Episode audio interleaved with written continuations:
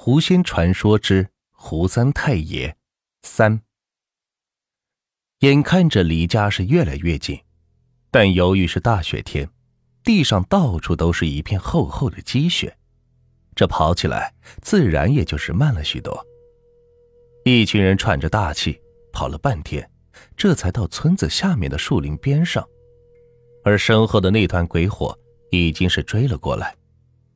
胡三才由于抱着一只狐狸，体力也早就是透支了，所以他是跑在最后面的。胡三才眼见那团鬼火就要追上自己了，突然停了下来，转过身抱着狐狸是坐到了雪地上，气喘吁吁的望着那团鬼火飘向了自己。胡三才气势不打一处来，放声骂道：“你个瘪犊玩意，麻溜的滚蛋，惹急了老子！”老子跟你死磕！胡三才一边骂，一边看着那团鬼火。说来也就奇怪了，那团鬼火似乎听得懂胡三才的叫骂，忽然也就停住了，在胡三才一米开外的地方是漂浮着，而胡三才的那群小伙伴早就是跑得没影了。胡三才见鬼火停住了，也是有些奇怪，他搞不懂这到底是什么意思。浑身发抖的壮起胆子，又骂道：“干什么呀？是不是找消了？”那鬼火忽然向后是退了一步，似乎怕胡三才。但接着胡三才又傻眼了，那团鬼火不光没离开，还围着胡三才是转了起来。这一下可把胡三才给吓坏了，额头上的冷汗啪啪的直往下掉，耳边的冷风是呼呼的吹着。跟刀子似的，胡三才浑身是哆嗦着，牙关直打颤，一股冰冷刺骨的寒意是阵阵传来，让他是不寒而栗。怀里的那只白狐似乎有些焦躁不安，不时的用腿是蹬几下。就在胡三才马上要被吓尿的时候，忽然他听到怀里的狐狸发出一阵叫声。那叫声像是电波一样，直穿胡三才的耳膜。胡三才定眼瞧去，那团鬼火，不知是不是被怀里的白狐叫声给吓到了，忽然渐渐的变小，最后剩下一丁点的火焰，掉落在了地上。鬼火消失后，胡三才发现，怀里的狐狸是安静了许多，似乎已经渐渐的睡着了。胡三才这才松了口气，擦了擦冷汗，从雪地上是坐了起来。他走到那团鬼火消失的地方，才发现雪地上刚才那团鬼火是留下了一个洞。胡三才把手是伸了进去，从里边摸出了一个像是石头一样的东西，还带着些许的温度。胡三才把石头是装进了口袋里，转身向着屯子里走去。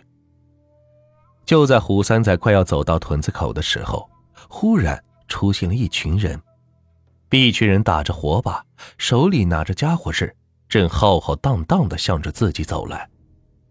走近一看，胡三才才发现，这群人正是屯子里的村民，为首的正是自己的老爹，还有村长带着一帮人。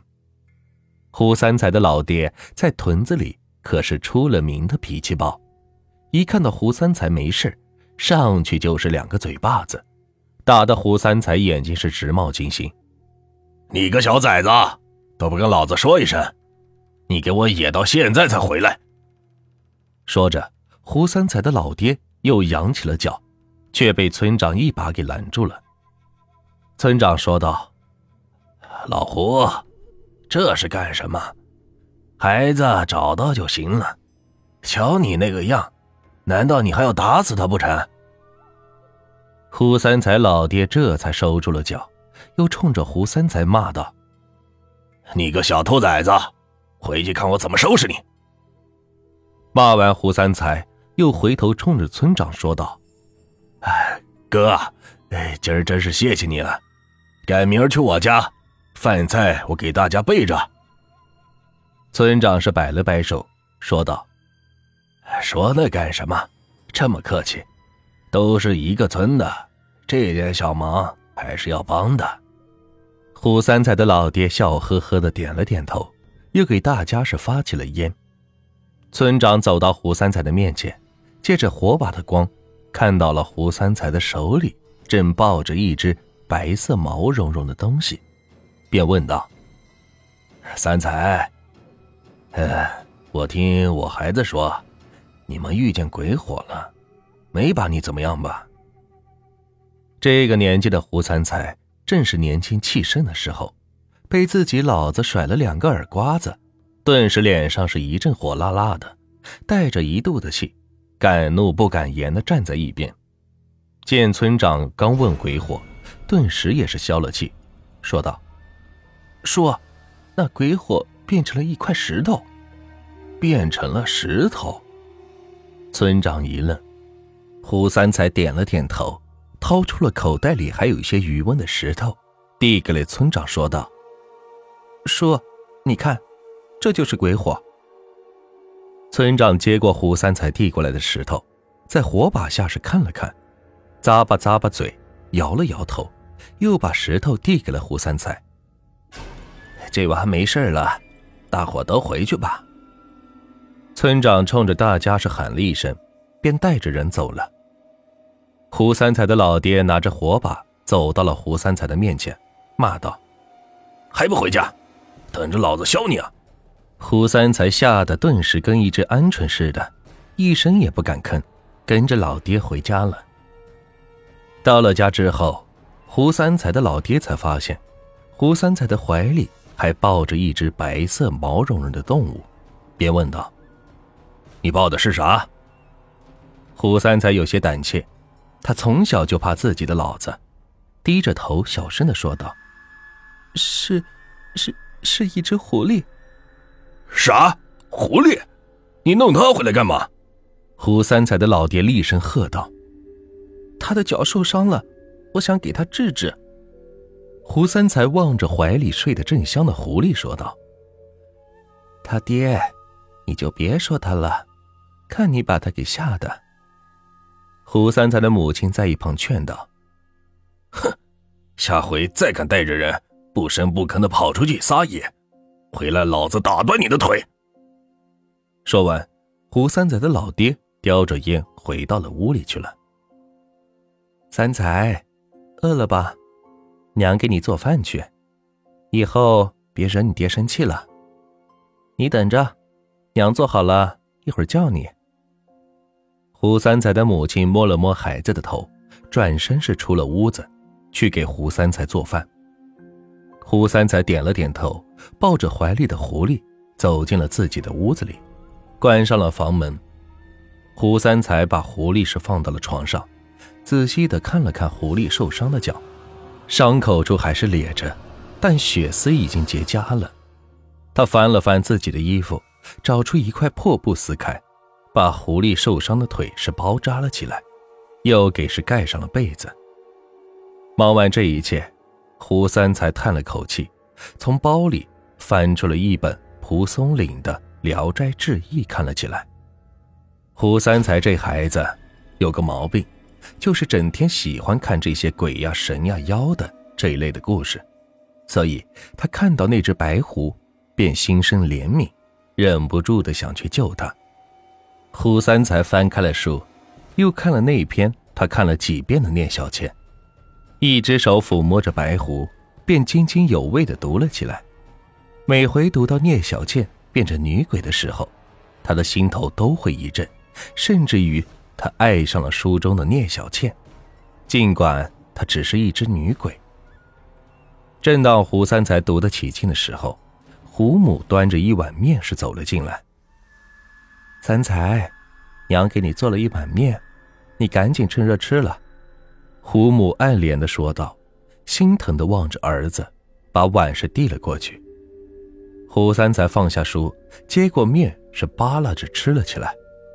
刚吃了两口，忽然是想起了什么，赶忙是抬头说道：“娘，咱家的腊肉还有吗？”胡母正望着儿子吃面，猛然间被胡三才这么一问。顿时也是愣了一下，问道：“三才，你要腊肉干什么？”胡三才看了看被窝里的白狐，望着胡母说道：“娘，我想喂他点，他腿受伤了，这会儿估计也饿了。”胡母看了一眼床上的白狐，点了点头，说道：“嗯，你等着，娘这就去给你弄点腊肉来。”“嗯，娘，你少放点盐啊。”胡三才冲着胡母远去的背影说道。见胡母远去，胡三才又继续吃起了面。由于跑了一天，也没怎么吃东西，肚子早就是空空的。一碗面只消片刻。就被胡三才吃了个精光。吃完面，胡三才放下碗，趴到了床上，望着那只白狐，小声的嘀咕道：“你是狐仙吗？我看小说里有好多狐仙，长得都很漂亮，可惜他们害人。”白狐似乎听到了胡三才的话，睁开了眼睛，望着胡三才，是眨了眨眼睛。很温顺的伸出了一只爪子，轻轻的在胡三才的手上是蹭着。胡三才知道这是白狐在向自己示好，顿时心里是高兴的不得了，又自言自语的说道：“你要真是狐仙的话，你能帮我完成一个愿望吗？”胡三才也不管白狐听不听得懂，又继续说道：“我长大了想当一个老师。”教一大帮学生，我教他们写字，教他们读书，他们都得叫我先生。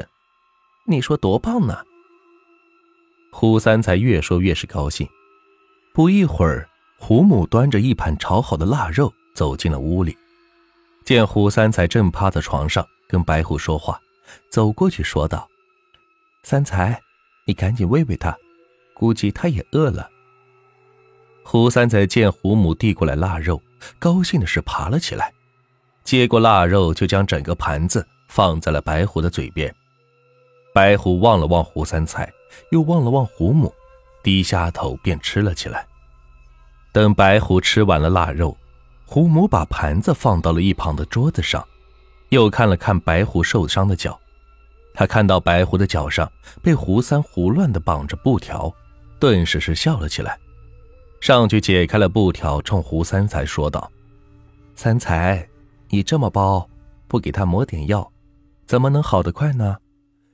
去你爹那屋把金疮药拿来，我给他重新包扎。”一听要去自己老子那屋，胡三才顿时跟蔫了一样，胆战心惊的走过去拿药。但胡三才拿回了金疮药，胡母又重新的给白虎包扎了一下，就这样。白狐跟胡三才在一起，一直是待了将近一个星期。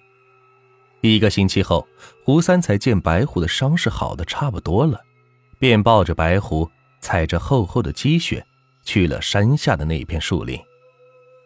到了树林边，胡三才把白虎给放了下来，有些不舍的说道：“你的伤也好了，你也该回去了，不然你的家人也会担心你的。”我也不知道你的家在哪儿，却把你放在这儿了。你要是知道，就自己找家去吧。你快走吧。白虎走了几步，又回头望了望胡三才，似乎有些不舍。胡三才冲着白狐是挥了手臂，喊道：“快回去吧，以后别被抓了。”白狐望了最后一眼胡三才，似乎听懂了胡三才的话，他点了点头。向着树林里跑去。也正是因为如此，此后的多年里，胡三才跟狐仙结下了不浅的渊源。几年后，在胡三才考师范的前一个夜晚，他还看到一只狐狸出现在自己的家中，一闪，便不见了。